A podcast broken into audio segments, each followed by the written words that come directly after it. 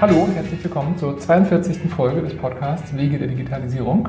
Äh, heute sitze ich im schönen Office von Dropbox, direkt mit Blick auf Hafen. Äh, vor mir sitzt Marc Patzian. Wir haben uns kennengelernt bei den Digital Faces der Handelskammer letzten Herbst. Daraus ist schon ein Interview entstanden. Ich freue mich sehr, dass ein zweites daraus entstanden ist. Ähm, ja, vielen Dank für die Zeit, die du dir nimmst. Und ähm, ich gehe davon aus, Dropbox ist jedem, der hier zuhört, ein Begriff. Trotzdem erzähl ein paar Worte zu dir, zu Dropbox. Was machst du? Klar, super gern. Ja, vielen Dank für die Einladung erstmal, dass ich mit dabei sein darf. Ich bin Marc Patzian, ich bin Solution Architekt bei Dropbox. Das heißt, ich kümmere mich so um alle technischen Themen rund um unsere Produkte und mache das jetzt seit zweieinhalb Jahren. Davor war ich auch in unterschiedlichen Softwareunternehmen unterwegs und habe da immer in dieser Verantwortung was gemacht. Ich habe aber auch schon für richtige Unternehmen gearbeitet, also nicht Software, sondern äh, ich habe auch eine Zeit lang mal bei Chibo gearbeitet, also im Handel. Das finde ich immer ganz wichtig, dass man auch so ein bisschen die andere Seite des Tisches sozusagen kennengelernt hat. Ja, und meine Aufgabe ist es tatsächlich, Firmen zu beraten beim Thema Zusammenarbeit. Wie arbeite ich zusammen über Ländergrenzen hinweg? Wie arbeite ich auch vielleicht global? Und das Ganze natürlich unterstützt durch die Tools, die wir haben. Und da ist das Thema Digitalisierung ein Riesenpunkt, den wir natürlich jedes Mal wieder treffen.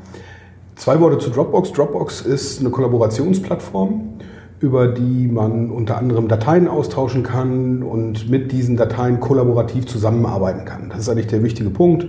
Ich kann über Kommentare zum Beispiel mit mehreren Leuten an einem Dokument arbeiten Okay, ich denke, wie gesagt, also ich glaube nicht, dass hier irgendjemand zuhört, der gar keine Idee hat, was Dropbox so ist und macht. Ähm, ja, ich denke, die, die spannende Frage, von der aus ja immer alles startet hier, ist, was ist Digitalisierung für euch? Und ich denke, da gibt es im Prinzip zwei, zwei ähm, Richtungen, die hier interessant sind. Das eine ist, natürlich Dropbox ist trotz der Größe ein relativ junges Unternehmen. Das heißt, ihr seid wahrscheinlich einfach sehr, sehr digital und sehr agil in eurem Unternehmertum, verglichen mit alten, etablierten Leuten, die, das, äh, die da einfach die Steinzeit noch überwinden müssen. Ähm, andersrum seht ihr, gerade wenn du sagst Solution Architect, ähm, dann bist du ja viel in Kundenfirmen wahrscheinlich zugange.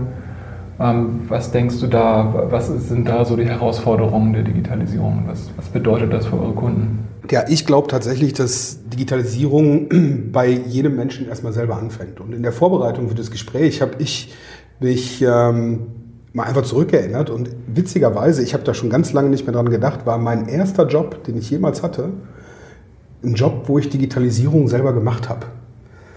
Äh, und zwar habe ich damals Papierzeichnungen, Explosionszeichnungen digitalisiert mhm. und über eine Software mit technischen Daten verknüpft sodass man wirklich einen Papierprozess, den man damals hatte, nehmen wir was für Autosachverständige, mhm. komplett digital hatte und die Sachverständigen mit einem Pad, nicht dem von Apple, weil das gab es damals noch nicht, mhm. sondern wirklich mit einem Pad rausgehen konnten und das digital hatten.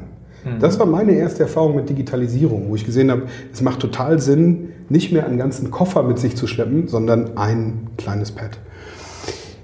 Digitalisierung bei Dropbox ist ein Riesenthema und wenn ich auf uns als Unternehmen gucke, wir arbeiten voll und hundertprozentig digital. Wir hatten letztens eine interessante Veranstaltung mit ähm, dem Verband der Sekretärinnen und Sekretäre. Und wir haben denen einen Fun Fact vorgestellt. Natürlich haben wir hier bei uns im Büro einen Drucker. Wir sind seit drei Jahren in diesem Büro. Wir haben vor drei Wochen das erste Mal Papier nachbestellt. Das fand gerade diese Zielgruppe sehr interessant, die halt eigentlich noch auf dem Level ist, ich muss für meinen Chef alles ausdrucken, sogar die E-Mail, damit er mir die schriftlich beantworten kann oder mir die diktiert. Mhm. Ähm, wir leben das tatsächlich ein bisschen anders hier. Papier brauchen wir so gut wie gar nicht. Das spielt überhaupt keine Rolle. Und was interessant ist, ist, dass wir ein globales Unternehmen sind. Du sagtest ja, wir sind ein junges Unternehmen, absolut. Uns gibt es seit 2006. Wir haben voll digital angefangen wenn ich mir überlege, wie wir zusammenarbeiten im Team und über Ländergrenzen hinweg, ich nutze mein Telefon, mein Handy gar nicht fürs Telefonieren, mhm. weil wir alles über Videokonferenzen machen. Grundsätzlich. Also wir nutzen auch alle Möglichkeiten, alle neuen Technologien. Mhm. Wenn ich kollaborieren will, wenn ich zusammenarbeite mit meinen Kollegen, erfolgt das immer in Online-Dokumenten. Dropbox hat ein eigenes Tool, das heißt Dropbox Paper, mhm. wo man selber ein, gemeinsam mit anderen ein Dokument praktisch erstellen kann, wo man super gut mit Links arbeiten kann, mit Verknüpfungen zu anderen Tools. Das ist das, was wir intern benutzen für alle möglichen Prozesse. Mhm. Das ist der erste Teil der Antwort. Der zweite Teil, du fragtest ja auch, wie sieht es denn aus mit Kunden und was sehe ich bei Kunden? Und auch bei Kunden sehe ich immer mehr, dass diese Digitalisierungsprozesse starten. Was ich dabei immer wieder sehe, ist, dass ein Digitalisierungsprojekt oder ein Digitalisierungsthema nur zusammen mit einem kulturellen Wandel im Unternehmen tatsächlich funktioniert oder auch so angegangen wird von den Unternehmen. Ich habe da ein ganz konkretes Beispiel von einem mittelständischen, dem klassischen deutschen Mittelstandsunternehmen im Maschinenbau in Süddeutschland. Ja, also tatsächlich einer der absoluten Klassiker. Die haben die Aufgabe gekriegt, wir müssen digitalisieren von ihrem Vorstand. Und das Ganze hat dazu geführt, dass es eine Projektgruppe gegeben hat, die sich damit beschäftigt hat. Und die haben gesagt, hey, wir müssen erstmal einen Kulturwandel anstarten. Mhm. Du musst dir das so vorstellen, tatsächlich, wenn du da auf das Firmengelände gegangen bist, so vor zwei, drei Jahren, konntest du die Hierarchie der Personen, die da gearbeitet haben, an der Farbe ihrer Kittel ablesen. Ja, also du hattest, die hatten wirklich unterschiedlich, und ich meine wirklich Kittel. Mhm. Und da ist der Kulturwandel wichtiger als die Digitalisierung. Mhm. Das heißt, wir haben auch, als wir mit denen gesprochen haben, sehr viel natürlich über unser Produkt gesprochen und wie unser Produkt dabei helfen kann. Es war aber immer klar, dass es nur ein kleiner Baustein einer gesamten Digitalstrategie sein kann, die mit dem Kulturwandel einhergehen muss. Mhm.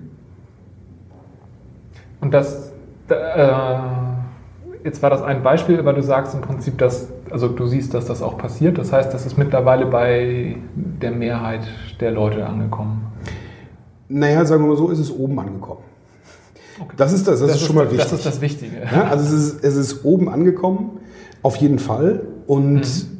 das Interessante ist, wir als Dropbox haben das ganz große Glück, dass wir sehr präsent sind am Markt. Mhm. Ja, also wirklich dadurch, dass es uns schon so lange gibt, dass wir einer der Vorreiter und digitalen Pioniere tatsächlich waren, sind wir sehr bekannt und wir kommen sehr schnell ins Gespräch mit CIOs, mit IT-Leitern, mit Fachbereichsleitern, das ist überhaupt kein Problem. Und die haben alle die gleichen Herausforderungen mit Digitalisierung, nämlich wie kriege ich das an meine Mitarbeiter runtergebrochen ist eigentlich das falsche Wort, sondern wie kriege ich das Thema an sich vermittelt. Mhm. Und da helfen wir, indem wir so ein Baustein sind, der diese Vermittlung auf ganz einfache Weise an die Mitarbeiter weitergibt. Mhm spontaner Gedanke dazu. Hilft euch das, dass dabei, dass ihr gerade eben nicht Google oder Microsoft seid? Also letztendlich, also ich arbeite ja oft auch für Startups und die haben in der Regel die Google Toolchain. So und Google Drive ist irgendwo ein Stück weit deckungsgleich mit, mit dem, was Dropbox, zumindest das, was jeder weiß, was Dropbox macht. Google bietet ja noch ganz viele Sachen mehr dazu. Trotzdem weiß ich, dass 98 Prozent der Mittelständler sagen würden, das kommt mir hier nie ins Haus. Ähm, der, der grundsätzliche Gedanke, was Datenschutz und Sicherheit angeht, mit dem man Angst vor Google haben könnte, den könnte man aber ja bei Dropbox genauso haben. Aber also hilft es euch da einfach, dass ihr nicht dieses Datenkraken-Argument Angst erzeugt? Ja und nein.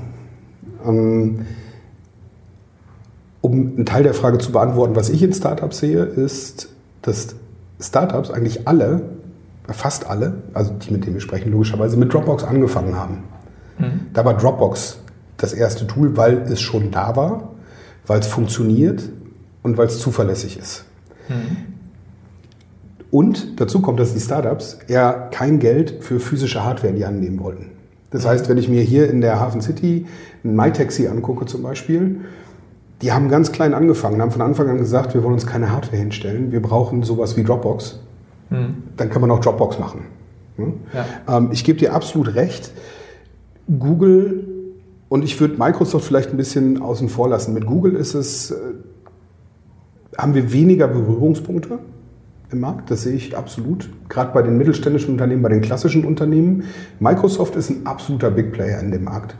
Und ganz ehrlich, wir freuen uns total, dass Microsoft auch uns den Weg so ein bisschen geebnet hat, was das Thema Cloud Computing angeht. Mhm. Wir sprechen ja immer, also was du fragtest, sind das Thema Datenkraken und die greifen alles ab. Was uns ganz wichtig ist als Dropbox ist, wir verkaufen keine Daten. Daten ist nicht unser Business. Daten ist das Business von Facebook und von Google. Ja. Es ist bei Microsoft tatsächlich auch so, dass es vielleicht in die Richtung geht, aber auch Microsoft ist absoluter Vorreiter, was den Cloud-Markt angeht. Und auf die treffen wir überall. Ja, mhm. also alle, ganz viele deutsche Kunden, auch im Mittelstand, haben Microsoft und setzen das auch in der Cloud-Version mittlerweile ein. Mhm. Was wir gleichzeitig aber sehen, ist, dass eine Microsoft und auch eine Google natürlich versuchen, das gesamte Ökosystem zu beherrschen. Wie du schon ja. sagtest, die haben halt nicht nur OneDrive oder G-Drive, sondern die haben das gesamte Ökosystem und wollen gerne, dass alle drin sind. Wir sehen uns so als Schnittstelle dazwischen. Bei uns kannst du Tool, bei uns kannst du die Dateien von Microsoft oder von Google auch aus dem Online-Bereich in Dropbox speichern mhm. und dann wieder darauf zugreifen, wenn du zum Beispiel sagst, du möchtest mal von Microsoft auf Google wechseln. Mhm das ist nämlich nicht ganz so einfach. Das ist nicht ja. das, was wirklich Unternehmen machen wollen. Ja. Ähm, und die Unternehmen versuchen natürlich so einen Wallgarden drum zu bauen, so eine Mauer drum zu bauen, dass möglichst alle Tools in ihrem Bereich sind. Und wir sind so ein bisschen die Schnittstelle und der Vermittler dann dazwischen. Und das mhm. funktioniert tatsächlich gut. Und das ist ein Punkt, den wir auch dann am Markt absolut sehen. Cool. Ja, auf den äh, jetzt habe ich noch nie die Notwendigkeit gehabt, von einem zum anderen zu wechseln, aber ja, spannend. Ähm, Thema Datenschutz. Ähm, jetzt war letztes Jahr im Mai ja diese große Panik äh, angesagt. Hat euch das irgendwie betroffen, weil eure Kunden alle besonders panisch waren? Oder wie, wie sah das so aus eurer Perspektive aus? Ja, wir müssen das den, den Hörern kurz äh, erläutern. Ich musste gerade ein wenig schmunzeln. Äh, ja, das hat uns natürlich ganz massiv betroffen, betroffen in Anführungszeichen. Mhm. Ähm, insofern ist, dass wir sehr, sehr viele Anfragen tatsächlich hatten. Ähm, von Unternehmen, die unsere Hilfe wollten im Bereich Datenschutzgrundverordnung. Mhm. Und das in zweierlei Hinsicht. Der eine Punkt ist, wir mussten natürlich den ganzen Prozess auch machen für uns. Wir sind mhm. Datenschutzgrundverordnungskonform. Ähm, wir haben den ganzen Prozess gemacht und das ist natürlich auch was, was wir an unsere Kunden weitergeben und denen auch helfen, diese Prozesse dann umzusetzen weil wir sie einfach schon mal gemacht haben. Also von wirklich dem herausfinden, wo sind denn eigentlich bei uns persönliche Informationen im Unternehmen, wie sind die Datenflüsse dieser persönlichen Informationen und wie kann ich sicherstellen, dass wenn mich einer fragt, dass ich wirklich alle seine persönlichen Informationen habe und die gegebenenfalls auch löschen kann. Mhm. Und das ist was, wo wir sehr viel Beratung gemacht haben, wo wir im letzten Jahr sehr viel Beratung gemacht haben, aber das hört auch nicht auf. Also mhm. nur weil das Gesetz jetzt da ist, heißt es nicht, dass es A schon alle umgesetzt haben. Das ist auch was, was ich sehe, dass noch bei weitem nicht alle Unternehmen so weit sind, das wirklich umgesetzt zu haben. Und der zweite Punkt in diesem, in diesem Kontext ist der, dass ähm, wir natürlich auch helfen können in gewisser Art und Weise, dass Unternehmen diese Konformität erreichen. Bestes Beispiel ist, wir sehen, dass immer mehr Mitarbeiter sagen, ich suche mir das Tool aus, mit dem ich arbeiten will. Mhm. Das mache ich zu Hause und das mache ich im Unternehmen genauso. Und da spielt es überhaupt keine Rolle, was mir das Unternehmen an Tools zur Verfügung stellt. Wenn ich was habe, mit dem ich glücklich bin und das Tool macht den Job, mhm. dann nehme ich das. Ja. Das ist für Unternehmen auf der einen Seite total toll, weil die Jobs schnell erledigt werden. Auf der anderen Seite natürlich total schwierig, weil man schnell in so eine Art Schatten-IT kommt. Mhm. Und da können wir natürlich helfen mit unserer Lösung Dropbox Business wo wir sagen, wir können den Unternehmen helfen, alle privaten Accounts, die es vielleicht in einem Unternehmen gibt, zusammenzubündeln und unter IT-Kontrolle zu bringen. Mhm. Denn natürlich legen Menschen in Unternehmen auch persönlich identifizierbare Informationen in einer Dropbox ab, die ihnen für diesen Privataccount haben und schon ist es nicht mehr beherrschbar, das Thema. Das ist was, mhm. wo wir dann auch tatsächlich helfen, diese Sicherheit wiederherzustellen. Mhm das passt zu einer Geschichte, die ich mal von einem, ich weiß gar nicht, was sein Schwerpunkt war, ich nenne ihn mal Berater, äh, ge gehört habe. Der hat gesagt, er ist tatsächlich mehrfach in den letzten Jahren zu Unternehmen eingeladen worden und sollte da mal so eine Voranalyse machen, wie weit ähm, ist da irgendein Digitalisierungsprojekt drin und wäre vielleicht sowas wie Dropbox, also anders. Er hat teilweise die Frage von der Geschäftsführung bekommen, können wir Dropbox einführen oder etwas Vergleichbares? Und dann hat er gesagt, ähm, fängt halt an mit Leuten zu reden und Prozesse zu analysieren und regelmäßig kommt er dann zu dem Geschäftsführer zurück und sagt, ihr braucht Dropbox nicht mehr einführen, das ist eh schon überall. So ist es. Ja. Das erleben wir tatsächlich ganz oft. Ähm, Dropbox nicht einführen heißt natürlich, ich setze mich mit den privaten Versionen auseinander. Unser Tipp dabei ist, bringt es unter IT-Kontrolle und da haben wir mit Dropbox Business eine Lösung, die das perfekt kann. Mhm. Wenn ich da jetzt wieder an Datenschutz denke, ist das für euch eine Gefahr? Oder seid ihr da, also wenn ich mir jetzt vorstelle, da ist irgendein Unternehmen und die verarbeiten meinetwegen wirklich Personen, also in irgendeiner Art wichtige kritische Daten und man hat da Leute, die sind da einfach nicht für sensibilisiert und dann fangen die irgendwie an, Dropbox Private zu nutzen und dann passiert damit irgendwas. Habt ihr da Maßnahmen, dass ihr solche Fälle, also dass ihr solche Anwendungen quasi identifiziert? Geht ihr die Unternehmen dann aktiv an? Bei Dropbox ist es so, wir gucken natürlich nicht in die Inhalte rein, die in Dropbox das, das, ist, das, das ist klar, aber. Und letztendlich sind natürlich die, die Mitarbeiter respektive das Unternehmen dafür verantwortlich, was für Daten in der privaten Dropbox abgelegt werden. Das Problem sehe ich an der Stelle eher bei den Unternehmen, die natürlich Möglichkeiten haben, das zu kontrollieren auf unterschiedlichste Arten mhm. und ähm, das dann aber auch konsequent natürlich tun müssen. Wo wir helfen können, ist zu identifizieren, wo gibt es denn Kollaborationsnetzwerke zum Beispiel. Das ist etwas, was wir visualisieren können, was dann den Unternehmen hilft, wenn die sehr viel private Nutzung haben und dann sagen können, okay, jetzt verstehe ich, was das für Datenflüsse sind. Nicht was von wo nach wo geht, sondern dass überhaupt etwas zum Beispiel global geteilt wird, dass es hier einen Hub gibt in meiner Zentrale in Europa und hier in, in Amerika und die nutzen das. Das sind so Datentypen, die wir halt widerspiegeln können, wo wir dem Unternehmen dann helfen zu identifizieren, wo liegen überhaupt Daten in der mhm. Dropbox drin und wo dann das Unternehmen wieder daraus Maßnahmen ableiten kann, äh, wie sie damit umgehen wollen. Mhm. Ja, macht Sinn, weil ich glaube, das ist ja immer genau der Teil, den die, die Firmen, die ich so kennengelernt habe, wenn da der Admin rumgeht und das ist einer von denen, mit dem man keinen Stress haben will, im Zweifel sage ich doch nö, wenn er mich fragt und nutze irgendeine Dropbox. Also ja. dann, dann macht das ja Sinn, wenn ihr dann ein positives Herangehen also, äh, dabei habt und helfen könnt. Es kann da auch nur ein positives Herangehen geben. Also das ist auch was, was wir bei den Implementierungsprojekten dann sehen, wenn wir, wenn der Kunde sich für Dropbox Business entschieden hat und sagt, ich möchte das jetzt einführen ist die erste E-Mail, die der Admin sendet, total entscheidend. Mhm. Wir haben Möglichkeiten, technische Möglichkeiten, wie wir diese privaten Benutzer, die aber mit einer Firmens-E-Mail-Adresse unterwegs sind, einfangen können.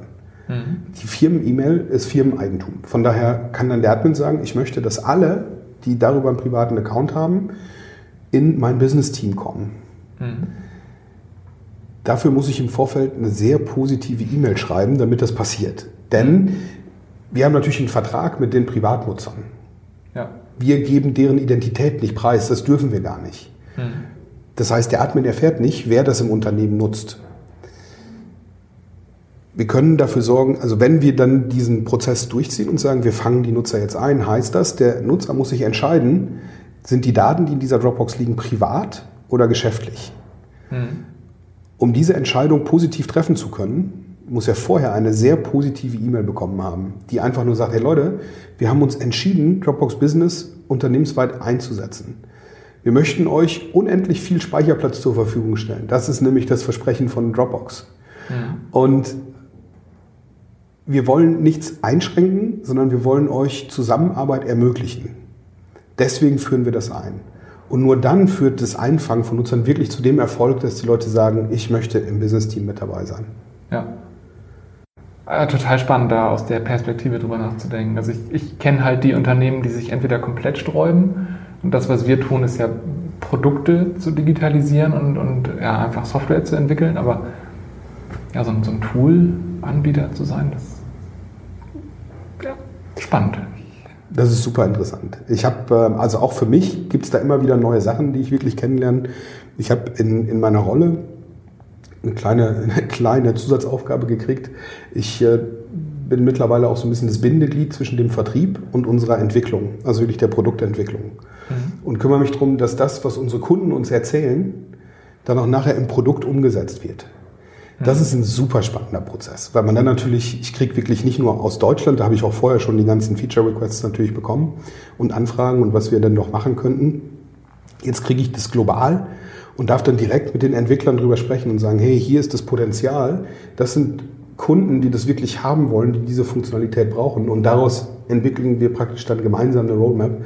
Das ist super interessant. Gerade wenn man 500 Millionen Kunden hat, ja. kommt da so ein bisschen was an Feedback zusammen. Ja. Ja, spannend. Aus, aus professionellem Interesse, wie, wie pflegt ihr da das Backlog? Also wie, wie, wie viel geht da rein und wie entscheidet ihr über die Roadmap und wie, wie viel Altlast sammelt sich da an, wo ihr sagt, hat seit einem Jahr keiner mehr drüber nachgedacht, weg damit? Also ich kann jetzt gar keine genauen Zahlen dazu aber, sagen. Nee, aber so Natürlich eine, arbeiten wir mit den klassischen Tools, die es dafür gibt, ja, mit Jira. Mhm. Wir müssen natürlich sehr stark priorisieren und gerade wenn man sich Dropbox anguckt, ist es wichtig zu unterscheiden zwischen neuen Funktionen und vielleicht Dingen, die auch zu einem neuen Produkt werden können. So war es zum Beispiel, als wir über Dropbox Paper nachgedacht haben. Wir haben halt gesagt, hey, ja, File-Sharing und Sync, das können wir jetzt ganz gut. Mhm. Klar kann man da immer das ein oder andere verbessern, logisch, aber wir möchten unseren Kunden einfach auch ermöglichen, dass die nicht nur Content verwalten, sondern auch Content erstellen können über Dropbox, sodass dadurch ein neues Produkt entstanden ist. Jetzt haben wir uns sehr stark mit dem Thema beschäftigt, Integration von Drittanbietern. Also unser, unser Fokus ist gerade ganz klar auf dem Thema Unified Home, so würden wir es mal nennen dass du über den Dropbox, dass du über Dropbox den Platz hast, in dem du arbeitest und nicht mehr in x andere Systeme springen musst. Da ist sehr viel Fokus drauf geflossen. Und ansonsten, wie priorisieren wir? Wir priorisieren klar ähm, A nach dem, was uns unser Customer Support mitteilt. Also mhm. Customer Support ist da ein wesentlicher Faktor. Und aus dem, was vom Vertrieb kommt. Vertrieb dann natürlich besonders, was den Businessbereich angeht und was da für Anforderungen gestellt werden. Und wie wir das machen, ist immer, dass wir gucken, okay, was sind Punkte, die bestehende Kunden sagen, das wäre so ein nice to have, ja, also das hätten wir jetzt schon ganz gern. Und wo gibt es echte Blocker? Also wo verlieren wir zum Beispiel Kunden, weil wir bestimmte Funktionen nicht haben? Mhm. Und das fließt dann alles in diese Priorisierungsschiene rein. Mhm. Und geht dann in Features am Ende des Tages über. Mhm. Ich habe übrigens festgestellt, das ist super spannend. Ähm, wir haben Entwicklung in San Francisco logischerweise und in Tel Aviv. Mhm. Und in Tel Aviv wird die ganze Oberfläche für unser Dropbox Business entwickelt.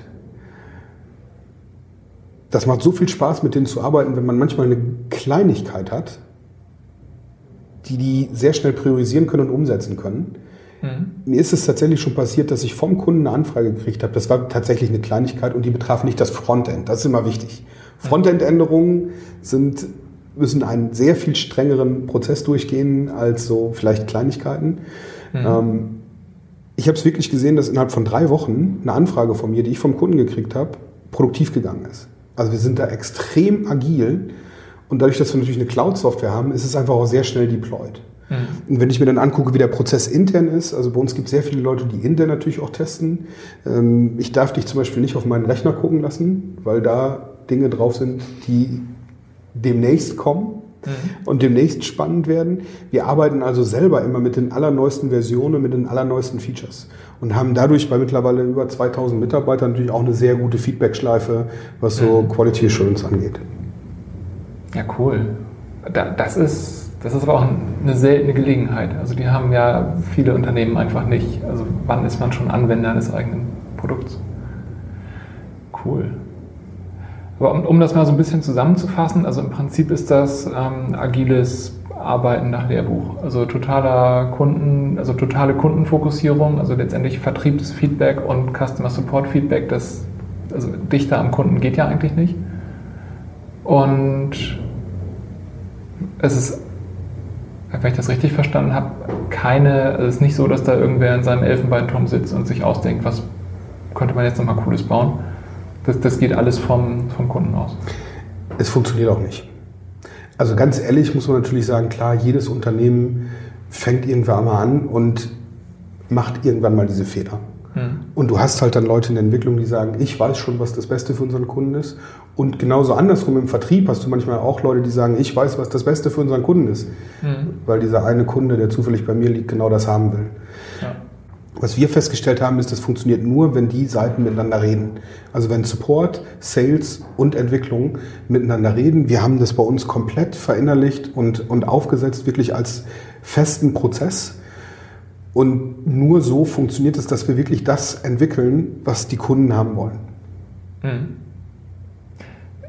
Klingt total trivial, steht in jedem Buch, aber wie viele Firmen da draußen machen das? ja. ja. Ja, cool. Ähm, also das Softwareentwicklerherz in mir hat noch ganz viele Fragen, aber ähm, ich glaube, was so die Hörerschaft angeht, äh, waren, haben wir die, die wirklich spannenden Punkte erschlagen. Ähm, ich würde jetzt mal so zu den Abschlussfragen kommen. Und von dem, was du gerade erzählt hast, bin ich sehr gespannt äh, darauf, was euer größtes Thema ist, was Digitalisierung angeht. Also was geht ihr als nächstes große Ding, großes Ding an? Naja, ich glaube tatsächlich, bei Digitalisierung würde ich jetzt gar nicht so sehr auf das gucken, was Dropbox in nächster Zeit vorhat, sondern was ich generell als die riesengroße Herausforderung sehe mit Digitalisierung, auch auf einer gesellschaftlichen Ebene. Und ich glaube, der nächste große Punkt ist die Bildung. Ich glaube, unser Bildungssystem ist auf einem Stand von vor vielen, vielen Jahrzehnten. Und es geht nach wie vor darum, möglichst vielen Kindern das möglichst Gleiche über einen möglichst langen Zeitraum beizubringen, sodass alle ähm, möglichst schnell dann arbeiten können. Das Thema Digitalisierung wird da total vergessen aus meiner Sicht. Und vor allem das Thema digitale Kompetenz. Und digitale Kompetenz ist etwas, das geht uns alle an. Wir, die wir in diesem Umfeld arbeiten, haben das ganz große Glück, dass wir digital kompetent sind und wir entscheiden können und wir wissen, wie man mit Medien umgeht, wie man mit allen Formen der Medien umgeht. Äh, nur weil ich in meinen Mit-40ern bin, weiß ich trotzdem, wie Streaming funktioniert und äh, ich weiß auch, wie man mit Twitter, Facebook etc. umgeht. Und ich kann das auch an meine Kinder vermitteln. Eine kleine Geschichte vielleicht dazu. Ich habe einen Sohn und eine Tochter. Mit meinem Sohn, der ist 14, hatte ich letztens die Diskussion, die haben in der Schule ein neues Tool bekommen. Mhm. Mit einer App das war faszinierend, wo die zum Beispiel ihre, die Stunden, die ausfallen, sich angucken können, wo die Lehrer aber auch Daten hinterlegen können für Hausarbeiten, für andere Themen, also etwas, was die wirklich regelmäßig nutzen sollen mhm. und wo natürlich auch personalisierte Informationen drin sind. Das ist mhm. vielleicht aus Sicherheitsaspekten nochmal ganz wichtig. Und dann kam mein Sohn nach Hause, hat mir davon erzählt und dann habe ich gesagt, so aus Spaß, wie waren denn die Sicherheitsanforderungen? Also welche Sicherheitsanforderungen fürs Passwort waren denn da? Da sagt der Papa, drei Zeichen. Also nicht mit groß, klein, drei Zeichen. Punkt. Dann habe ich mir, habe ich wohl sehr komisch geguckt, also so komisch, dass mein Sohn dann sagte, aber Papa, du musst dir keine Sorgen machen. Ich habe mein Handy rausgeholt, One Password gestartet und ein 16-stelliges Passwort vergeben. Und das habe ich dann eingegeben. Von daher, bei mir ist alles sicher. Das ist das, was ich mit digitaler Kompetenz meine und digitaler Bildung. Auch Vorleben einfach von solchen Dingen und das immer wieder reinbringen. Ich glaube, da können wir noch eine ganze Menge verbessern und eine ganze Menge tun. Und da sehe ich tatsächlich auch dann wieder, um jetzt den Bogen zu Dropbox zu schlagen, uns als Dropbox in der Pflicht, da zu unterstützen, auch an Universitäten, zum Beispiel mit Universitäten zusammenzuarbeiten, denen diese Möglichkeiten zu geben, der Zusammenarbeit und die Menschen wirklich darauf vorzubereiten, dass sie mit dieser digitalen Kompetenz und nur mit digitaler Kompetenz dann nachher auch weiterkommen. Hm. Ist tatsächlich ein Thema und ich rede da gerade mit unterschiedlichen potenziellen Kunden und die haben alle irgendwo sich den Bildungssektor vorgenommen. Also jetzt mag das Zufall sein, dass, dass ich gerade in den letzten Monaten verstärkt aus der Richtung Leute kennenlerne, aber ich habe auch den Eindruck, dass das einfach, also als Volkswirtschaft werden wir da nicht mehr lange weitermachen können in der alten Manier. Absolut. Und dazu kommt der Punkt Kreativität. Das ist halt auch was, was ich auch speziell in der Bildung sehe, wo ich mir denke, man muss individueller umgehen mit den Kindern und man muss deren Stärken tatsächlich stärken. Mhm.